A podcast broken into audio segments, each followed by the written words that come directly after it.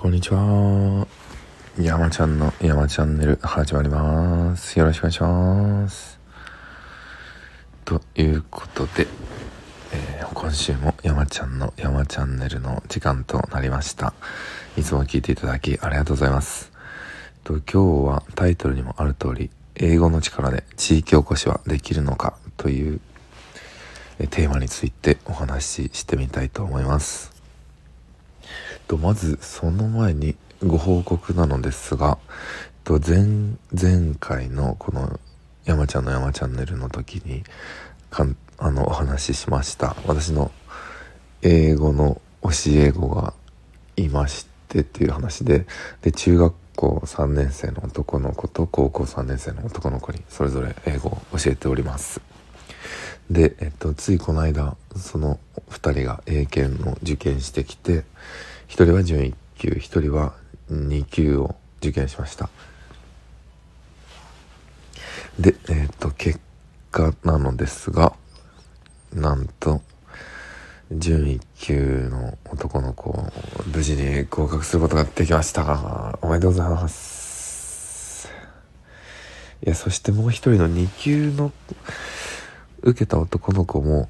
きっと合格してるんじゃないかなと思ってるんですがまだ結果報告が来ておりません。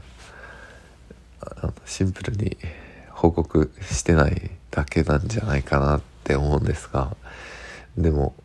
ちょっとどうだったって聞いてダメでしたってなったら怖いなとかいろいろ考えてこっちからはちょっとどうだったのっていう連絡は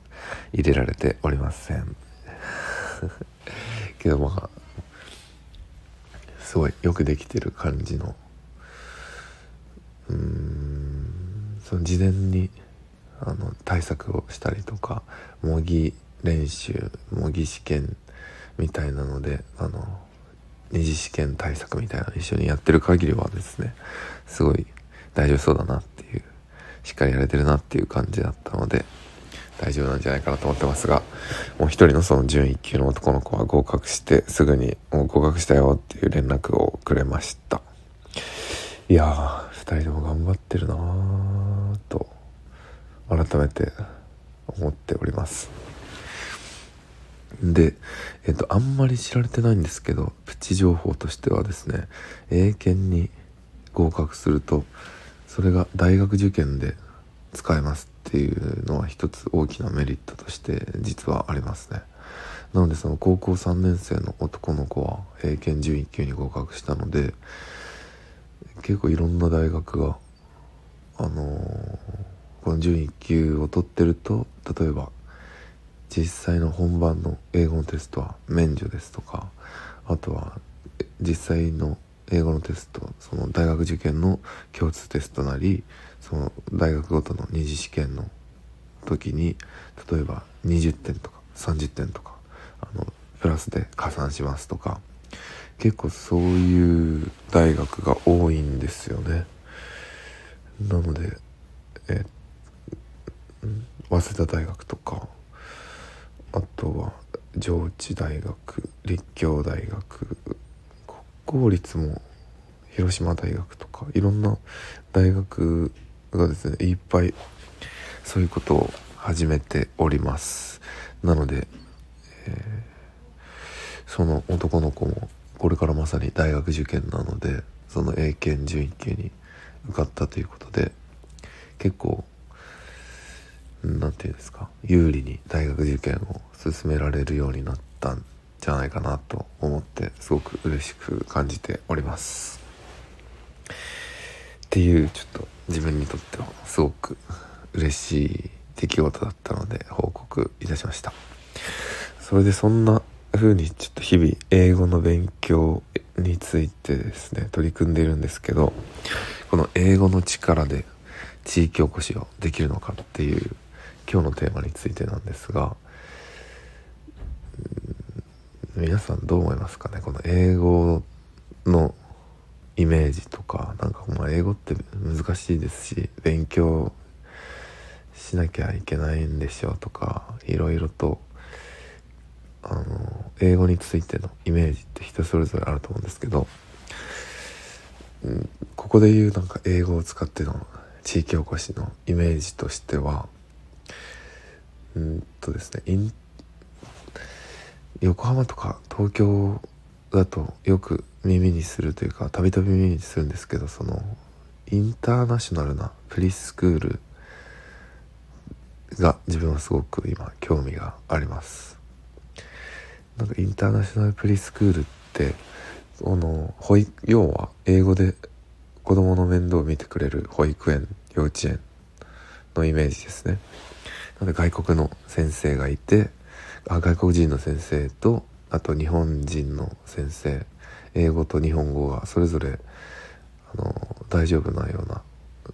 どっちでも大丈夫なような環境の保育園でもうメインは英語で生活するっていう。なのでちっちゃい子供ってもう本当に自然に英語を吸収していくのでなのでもう半年とか1年とか英語だけの生活に関係の環境に身を置いたら結構もう綺麗な発音ってすごいスピードで身につい身につけていく吸収していくっていうのが子供ちっちゃいお子さんのすごいところなんですよね。なので小学校に上がる前のお子さん3歳から5歳ぐらいのお子さんでもう英語だけの環境英語のでの会話で先生とお話ししたり友達とお話ししたりっていうような環境そういうのがインターナショナルプリスクールで例えば横浜とか東京だとすごい今人気なんですよね。なのでお子さん1人1ヶ月に10万円とか15万円とかすごいいいお値段してもうそれでも通わせたいっていう親御さんたくさんいらっしゃるのでなかなか入れなかったりとかしますね。なのでそのぐらいこう子供たちが英語を吸収するのってもう目に見えてみるみる伸びていくっていうところも一つの魅力ですしやっぱり大きくなってから大人になってから英語の勉強をするっていうのと子供の頃に英語の勉強ちっちゃいうちに本当にもう無意識のうちに英語を吸収していくっていうのではすごいこう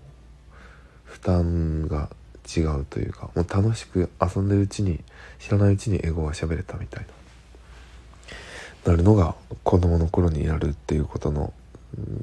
良さなんじゃないかなと思うんですよね。なのでそんな世のお父さんお母さんにとってはすごく子供のためになるんじゃないかって感じられるようなインターナショナルなプリスクール英語だけの生活で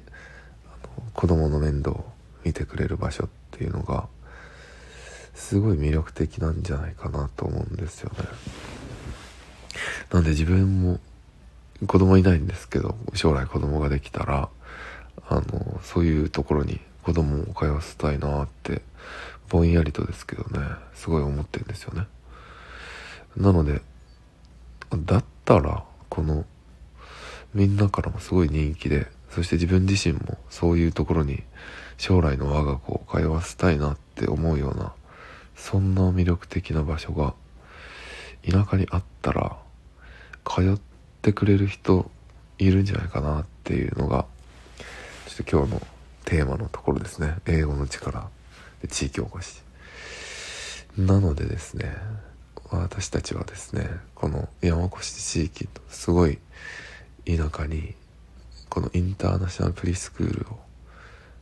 スタートできないかっていうところで、まあ、メインはあのちっちゃいお子さんがいらっしゃるお父さんお母さんですけどあとはその外国人の先生がせっかく山越にいてくれるようになればその地元の今すでにいる、えー、小学生中学生たちとも一緒にあの英語の生活じゃないですね。英語の勉強というか英語で何かして遊ぶっていうようなことをできるようになったりとかいろんなメリットあるんじゃないかなと思うんですよね。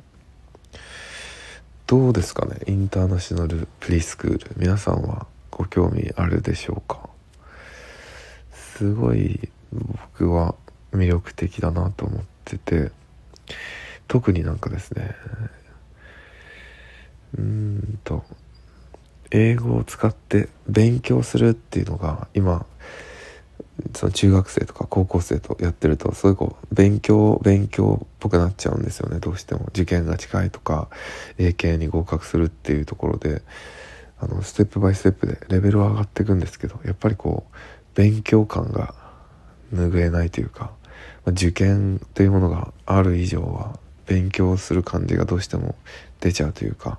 っていうところがまあ良くもありうん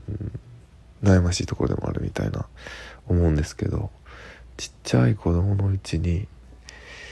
もう遊んでるだけで英語が身についていけばすごい英語のことを嫌いにならないですし得意なのが1個あるっていうのはすごく自分の自信にもなるしいいんじゃないかなって思ってるんですよね。でちょっと仮に計算してみると山越とかすごい田舎の地域でやればもう物件その家賃が何せかからないのでなのでですねその辺りが一番大きく違いとして出せるんじゃないかなとその料金面としてこう還元できるというかそんなに1ヶ月10万も15万もいただかなくてもその半分以下っていうか多分そうですね。半分以下。もう全然そんなにいかないようなお値段で提供できるんじゃないかなと計算してるところです。そうですね。大体どのぐらいだったらこの内容に対してあの子供うちの子を会話する価値があるわとかって結構人それぞれ感覚が違うと思いますけどでもやっぱりそんなに高いお値段とであの田舎の山越しに行けるのかしらっていう不安とそれらを比べてそれでも来ていただけるような内容にするっていうのが大事だとは思うんですけどちょっと今のところすごくインターナショナルプリスクールを始めるっていうのが自分の中ではとてもあの結構前から温めているプロジェクトではあります。なのでですねえっと来年の4月以降星野屋のマサルさん山越しに行くっていうことでそこで農業も始めたりとかいろんなプロジェクトをですねその現地にいるマサルさんあとまだ関東圏にいる私とアンナちゃんとでこう連携していろんな取り組みを展開していきたいなと思ってるんですがその中の一つにインターナショナルプリスクールがあってでいきなりプリスクールやりますって言っても誰も来てくれないんじゃないかなと思うのでまずはサマーキャンプをやるっていうようなところを計画している感じです。なのでちょっとそのサマーキャンプの詳細とかこうおいおいあの皆さんと相談しながらというか共有しながらというか進めていきたいなと思っております。そんなところでですねちょっと自分の頭の中をこう整理するような感じでだらだらと話してしまったかもしれないありませんが、えー、話してしまったかもしれませんが申し訳ありません。そんな風に考えながらちょっと英語の力をお借りして地域おこしをやっていきたいなと考えているところであります。もうちょっとなんか詳細なところとかも話したいんですけどちょっとまただらだら長くなっちゃうのかもしれないので今日はここまでにしたいと思います。ということで今日は教え子たちが合格してますっていうところとあとは英語の力を使ってインターナショナルプリスクールを始めて地域おこしをやるぞっていうお話でした。それでは来週も聴いてください、えー、今週もありがとうございました。じゃあね